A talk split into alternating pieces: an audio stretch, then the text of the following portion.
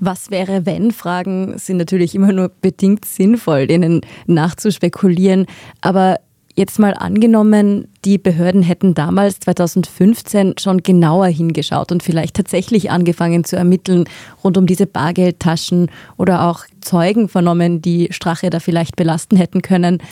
Hätte das weitreichende Auswirkungen gehabt? Wie siehst du das? Also viel von dem, was jetzt seit vier Jahren oder eigentlich fünf Jahren in der Causa Spesen ermittelt wird, also diese ganze Frage, ob die FPÖ Wien, die Bundespartei und so weiter und der Parlamentsclub, ob da quasi falsche Rechnungen gelegt wurden und so weiter. Also ich glaube, einiges von dem hätte man damals schon finden können und dann wäre es natürlich unangenehm gewesen für Strache. Es hätte vielleicht auch seinen Aufstieg damals gestoppt und dann wäre es vielleicht nie zu einer türkis-blauen Koalition gekommen oder zumindest Strache wäre nicht Vizekanzler geworden.